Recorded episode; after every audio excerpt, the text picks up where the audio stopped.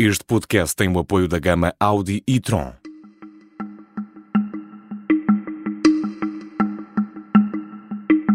Esta é a história do dia da Rádio Observador.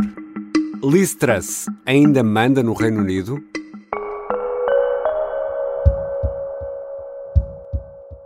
Cutting taxes is the right thing to do morally and economically. Morally, because the state doesn't spend its own money, it spends the people's money. Economically, because if people keep more of their own money, they're inspired to do more of what they do best. A 5 de outubro, um mês depois de tomar posse como Primeira-Ministra, Liz Truss participava num comício do Partido Conservador em Birmingham. Prometia uma reviravolta económica assente no corte de impostos. Menos de duas semanas depois, numa entrevista para vários meios de comunicação britânicos, pedia desculpa pela ousadia e prometia voltar atrás. Now I recognise we have made mistakes. I'm sorry uh, for those mistakes, but I've fixed the mistakes. I've appointed a new chancellor. Uh, we have restored economic stability and fiscal discipline. O que é que mudou no Reino Unido? Que plano económico apresentou Liz Truss que provocou uma tal reação dos mercados e que obrigou mesmo a Primeira-Ministra a dar meia volta e a substituir o Ministro das Finanças, o quarto em quatro meses em Inglaterra? Eu sou Ricardo Conceição e vou conversar com o jornalista da secção de Economia do Observador, Edgar Caetano. Esta é a história do dia. Bem-vindo, Edgar. Obrigado pelo convite. Vamos aqui recuar no tempo, não muito tempo. Liz Truss chega à Primeira-Ministra como? Chega à Primeira-Ministra vencendo Rishi Sunak, que era o Ministro das Finanças de Boris Johnson. Isto, Boris Johnson demitiu-se depois daquela sucessão de escândalos, nomeadamente Uhum. relacionados com as festas na, em Downing Street, enquanto as pessoas estavam confinadas em casa devido à pandemia. E a Liz Truss conseguiu ser, eh, ir à, fi- no, no fundo à final, Uhum. eh, com o Rishi Sunak, que era o Ministro das Finanças de Boris Johnson, e conseguiu a nomeação para suceder a, a Boris Johnson. E logo nos primeiros tempos fez questão de mostrar ao que vinha, nomeadamente no plano económico. I have a plan to make Britain a high growth economy over the next 10 years through bold supply side reform. We will cut taxes, helping businesses invest in their future. Liz Truss quer cortar nos impostos, e muito, eh, no fundo, explica ela, para deixar às pessoas e empresas mais dinheiro no bolso. É isto, Edgar, é isto que o, o novo governo britânico vai chamando de mini budget, um mini orçamento, aqui numa tradução literal.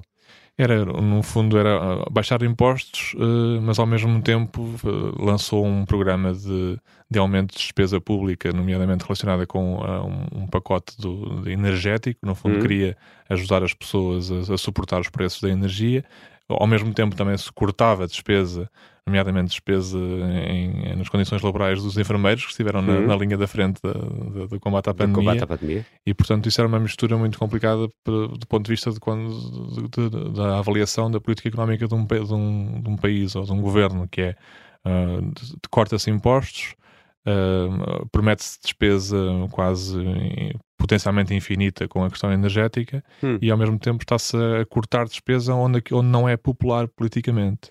Ou- seja, é um plano, no mínimo, ousado. Portanto, corta no encaixe financeiro, nos impostos, nas taxas, e aumenta na despesa, mas eh, já percebemos que isto eh, deu muito barulho, eh, deu muito alarido. De onde é que vem todo este alarido, Edgar? Vem do facto de os mercados financeiros avaliarem este programa como altamente desequilibrado, não é? Ah, Os mercados. os Portanto, mercados foram os mercados que não gostaram deste, deste programa? Sim, eh, os mercados financeiros penalizaram os ativos britânicos todos, de- desde a libra esterlina até à dívida pública eh, britânica, e essa é que foi a origem do, do, do problema, porque eh, tens a dívida pública britânica de repente a ser transacionada pelos investidores para preços muito mais baixos, o que significa juros mais altos, risco Uhum. mais alto. Onde é que eu já ouvi isso? Já ouviste isso porque és português e, e- e já, eras, já eras adulto em 2011. Já, já, já era crescido. E, portanto, naturalmente, os mercados têm essa. No fundo, os mercados são as poupanças das pessoas, não é? E as poupanças de, de alguém que, que em vez de as consumir, poupou-as e portanto, tem que as investir. E portanto, quando os chamados mercados desconfiam de um país, é porque acham que ele tem uma menor capacidade de, pela política económica que está a seguir, de vir a, a devolver o seu dinheiro com juros. É curioso que digas isso porque ia-te perguntar se, se esses mercados têm um rosto tem vários rostos. Uh, os mercados têm uma coisa muito boa que é muito quantificável. Hum. Os mercados são, são máquinas de. De, Triturar? Não, de, de, de, descoberta de preço instantânea. Não há nada mais eficaz do que os mercados financeiros para. para, para é, é, basicamente como se fosse uma. Um, todos os dias e, e, a todos os minutos faz uma eleição. Uhum. E uma, uma sondagem. E, e, portanto, isso significa que uh, são, no fundo, uh, uma conjugação de uma série de percepções. Uh, se têm um rosto, neste caso, tem, um, tem vários rostos, desde investidores mais especulativos a investidores mais conservadores, sem ligação ao que é o Partido Conservador. Não estou uhum. a falar uhum. sobre isso, estou a falar em, relação à aversão ao, ao risco perfil ou não. Do investidor, ao perfil é? do risco, exatamente. Uh, aqui tiveram um rosto muito particular, uh, de forma que foi os fundos de pensões fundos de pensões são conservadores. Eh, e o problema aqui é quando os fundos de pensões britânicos, já sabemos que no Reino Unido há um sistema de pensões eh, de reforma muito baseado no, no setor privado, não é? Uhum. E, portanto, é, é, as pessoas de facto descontam para uma caixinha, não é como acontece uhum. em Portugal, não há, não há nenhuma caixinha, dizer, na verdade há uma, mas é, é pequena. Mas uma lá de facto. De caixa de previdência. Ali, é? ali sim, ali sim desconta-se para a sua pensão. Uhum e, portanto, uh, o que acontece é que depois os fundos de pensões têm que aplicar aquele dinheiro tem em algum investir, lado, têm é? que investir. E têm que investir em coisas conservadoras, têm que investir em ativos sem risco, ou com muito uhum. pouco risco, e depois podem investir em coisas com um pouco mais de risco para ter um bocadinho mais de rentabilidade, como ações, etc. Ou seja, de repente, a parte mais ou menos arriscada uhum. do, do, do, portfólio de um, banco, de, de um banco de investimento ou um fundo de pensões estava investido numa coisa que afinal não era assim sem risco e que, que tinha tido uma enorme queda de preços um, em poucos dias. E, portanto, isto é que gera o desequilíbrio, não é? Uh, quando um investimento que, é, que está contabilizado nas contas de um fundo de pensões como algo que é sem risco, de repente tem, afinal, muito risco. E no meio disso tudo, aparece uma outra personagem, daquelas personagens muito fortes, isto já quase que parece uma trama shakespeariana, aparece o Banco de Inglaterra, Edgar Caetano. O Banco de Inglaterra aparece como comprador de último recurso. O que é que acontece? Tu tens muitos investidores a despejarem artigos, uh, títulos de dívida uhum. uh, para o mercado. Isso é como se no mercado dos usados, de repente, houvesse alguém a vender uma série de carros uh, ao desbarato. Uhum. Isso fazia com que não, não houvesse procura para comprar esses carros. O preço baixa, não é? O preço baixa. O Banco da Inglaterra aparece, como qualquer banco central aparece numa situação destas, como a instituição que vai uh, comprar até, neste caso, 65 mil milhões de libras esterlinas em obrigações, no fundo dizendo assim, não, não apostem contra a dívida britânica, aqueles investidores uhum. mais propensos a apostar na, na, queda dos ativos, não apostem porque podem ser apanhados em contrapé, porque o Banco, o banco da Inglaterra tem bolsos fundos, como qualquer banco central poderoso. E, portanto, especular contra a dívida uh, britânica era arriscado, quando sabemos que está lá o Banco Central. Só isso já induz uma disciplinazinha nos, nos mercados. E o banco impôs alguma condição para fazer isso? Mais do que impor condição, impôs um, impôs uma, um, um, tempo, que é, sabemos que os bancos centrais neste momento estão a fazer o percurso inverso só de comprar dívida, estão a querer parar com essa compra de uhum. dívida e vender a que compraram e, e, e deixar, eh, no fundo, estreitar os seus balanços. O Banco de Inglaterra não, não impôs condição, disse é que isto era temporário e que não iam estar aqui para sempre a comprar e, portanto, atenuou a pressão durante aqueles dias, mas disse: atenção, que isto eu não, não vou estar aqui para sempre, portanto, vocês têm que, de alguma forma, conquistar a autonomia nos mercados financeiros. Ou seja, disse ao governo inglês: organizem lá as coisas porque isto não vai durar para sempre, é certo. isso? E isso foi, e foi daí que se gerou uma, uma disputa pública entre o líder do, do Banco Central de, inglês Andrew Bailey, e o então Ministro das Finanças, Quasi Quarteng, que foi o que foi demitido na sexta-feira passada. E, portanto, basicamente, o, o, Banco, o Banco Central dizia: atenção, orientem-se, nós vamos terminar isto na sexta-feira, foi a última sexta-feira uhum. passada, vamos terminar com esta intervenção e não vamos prolongá-la, ou não vamos prolongá-la como, como ela está neste Segunda momento. feira já não compramos E portanto vocês, exatamente, ou parecido com isso, simplificando, e do lado do, do banco do, do governo, o Ministro das Finanças dizia, não, isso, instabilidade no mercado, isso é uma coisa para me perguntar ao Banco Central. E sempre que tu vires um combate de boxe entre um Banco Central e um governante, não, eu sei que não és, não és muito de apostas, mas aposta sempre no Banco Central. Já vamos voltar à conversa com o jornalista Edgar Caetano. Vamos saber o que é que aconteceu ao Ministro das Finanças e vamos também tentar perceber porque é que a situação em Londres também é falada por cá, no Parlamento Português. Sim, a gama Audi e-tron é 100% elétrica, mas é mais do que isso. Leva-nos mais longe do que imaginamos. Encontra no silêncio o ritmo perfeito. Faz-nos olhar duas vezes se formos suficientemente rápidos. Por isso sim, a gama Audi e-tron é 100% elétrica. E entre outras coisas fantásticas, apoia esta história do dia. Audi. O futuro é uma atitude. A iniciativa liberal, pelo menos nos próximos dias, devia ter um pingo de vergonha de voltar a falar sobre segurança social e pensionistas, depois do primeiro governo na Europa em muitos anos que assumiu e aplicou a vossa doutrina, ter obrigado ontem o Banco Central de Inglaterra a ir-se resgatar com 65 milhões de euros fundos de pensões privadas, que é o vosso sonho, graças a uma descida completamente irresponsável da, dos impostos, que é o vosso programa, deviam estar calados por algum tempo, Senhor ao menos sobre economia. Muito obrigado. António Costa irritou-se com a iniciativa liberal no debate com os deputados a 29 de setembro e até mostrou a capa do Financial Times da bancada do governo.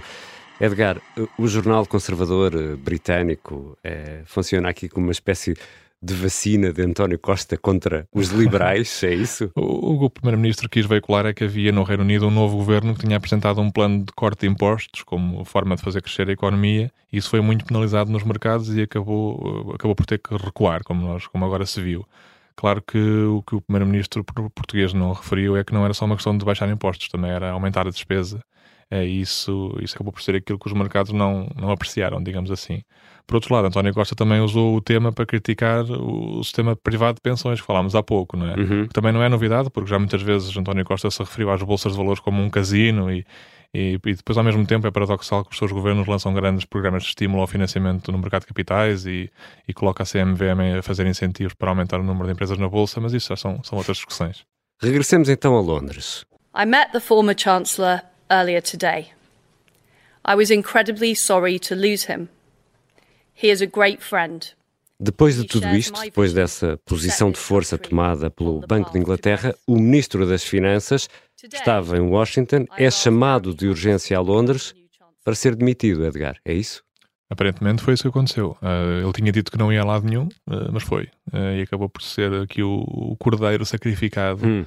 Para que se tente começar a fazer um, um caminho de recuperação de credibilidade. Era muito óbvio que, pelo menos, o Ministro das Finanças, uh, por ter sido o rosto disto, uh, e, e Liz Truss, apesar de ser amiga dele, a certa altura, uh, colocou todo este problema em cima de, do, Hum. do Ministro das Finanças da altura, dizendo que foi uma ideia dele, e portanto isto tem aqui muita gestão política que também está a ser feita, e nisso eu não sou especialista, mas eh, o que eu queria dizer é que sim, basicamente eh, foi na sexta-feira, sabemos que o Banco de Inglaterra que estava a demonstrar que não ia a continuar a, a apoiar a, a dívida britânica nos mercados como vinha fazendo, e portanto esse foi um primeiro passo para tentar fazer aqui uma inversão de marcha. E é aí que entra em cena Jeremy Hunt. Firstly, we will reverse almost all the tax measures announced in the growth plan three weeks ago that have not started parliamentary legislation. E este é o novo Ministro das Finanças, Jeremy Hunt, eh, e o que está aqui eh, a dizer é que pegou no tal mini budget, no mini orçamento, guardou bem guardadinho numa gaveta bem trancada, ou seja, Edgar, daquele plano inicial que motivou todo este stress dos, nos mercados, eu não sei se há uma expressão em inglês para isto, mas todo esse plano ficou em águas de bacalhau. Codfish Waters? Boa tentativa. Não, não existe. Sim, basicamente ele, ele não, não colocou o programa numa gaveta, colocou mesmo no lixo, né? na uhum. reciclagem, pôr no lixo. Basicamente ele, ele disse, taxativamente, que praticamente todo o, o ímpeto que estava por trás daquele programa, tanto do lado dos impostos como do lado das empresas, da despesa, isso ia ser Portanto, já não há corte de impostos, já não há. Neste momento, só para aí um terço das intenções de corte de impostos é que se mantém. Basicamente, é dizer que aquele já não existe, aquele plano. We will no longer be proceeding with the cuts to dividend tax rates the reversal of off-payroll working reforms introduced in 2017 and 2021. A questão é que hum, Jeremy Hunt não é uma pessoa com grande experiência nos mercados financeiros, não é, não é um nome que, que inicial, inicialmente tenha sido muito tranquilizador, mas para já, pelo menos, parece estar a, a, passar uma mensagem assertiva de que vai conduzir a política orçamental de uma forma mais cautelosa e equilibrada. Estamos a falar de alguém que chegou a ser, no início deste processo de escolha do sucessor Boris Johnson, chegou a ser uma pessoa falada para para o cargo, Uh, não sabemos se o opositor de Liz Truss, Rishi Sunak, esse sim esteve, hum. teve melhores probabilidades de conseguir esse cargo. Não sabemos se ele foi convidado ou não. Se calhar não quis ser convidado, porque possivelmente até acha que pode, à segunda volta, conseguir a nomeação. And all we know right now is, unless she tells us otherwise, that the Prime Minister is cowering under her desk and asking for it all to go away. E no Parlamento Britânico, a oposição trabalhista pergunta onde está a Primeira-Ministra. Liz Truss falhou um debate. A oposição até pergunta-se se a Primeira-Ministra está debaixo da secretária e a porta-voz da bancada do governo atira que a Primeira-Ministra está a tratar de assuntos urgentes e a Câmara dos Comuns enche com uma sonora gargalhada. Mr. Speaker, with, with apologies, with apologies to the Leader of the Opposition and the House, the PM is detained on urgent business. and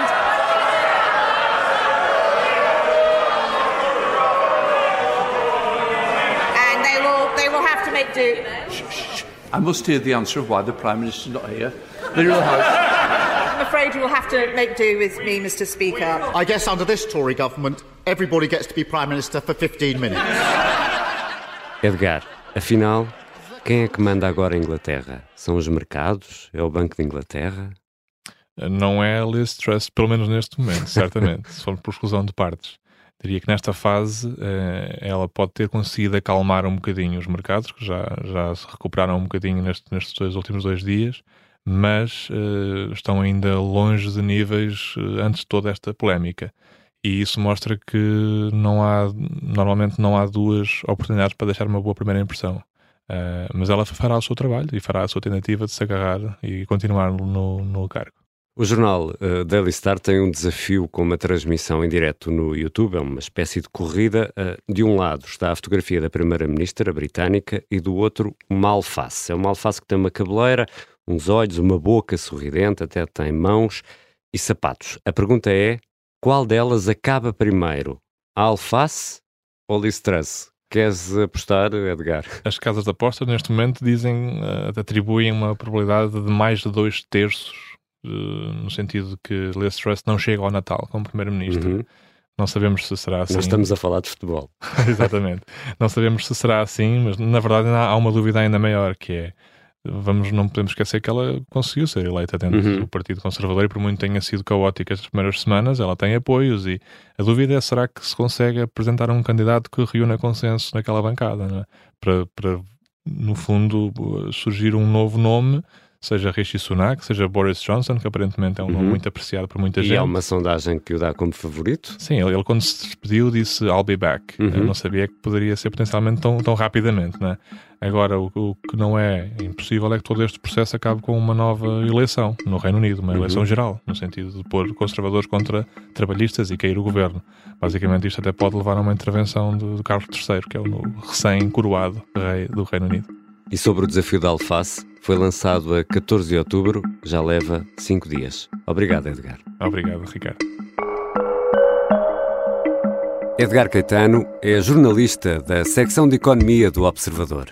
Esta foi a história do dia. Ouvimos vários sons registados pela agência Reuters e também pelo jornal The Guardian e recolhidos pela Rádio Observador no Parlamento Português. A sonoplastia é do Diogo Casinha, a música do genérico do João Ribeiro. Eu sou o Ricardo Conceição. Até amanhã.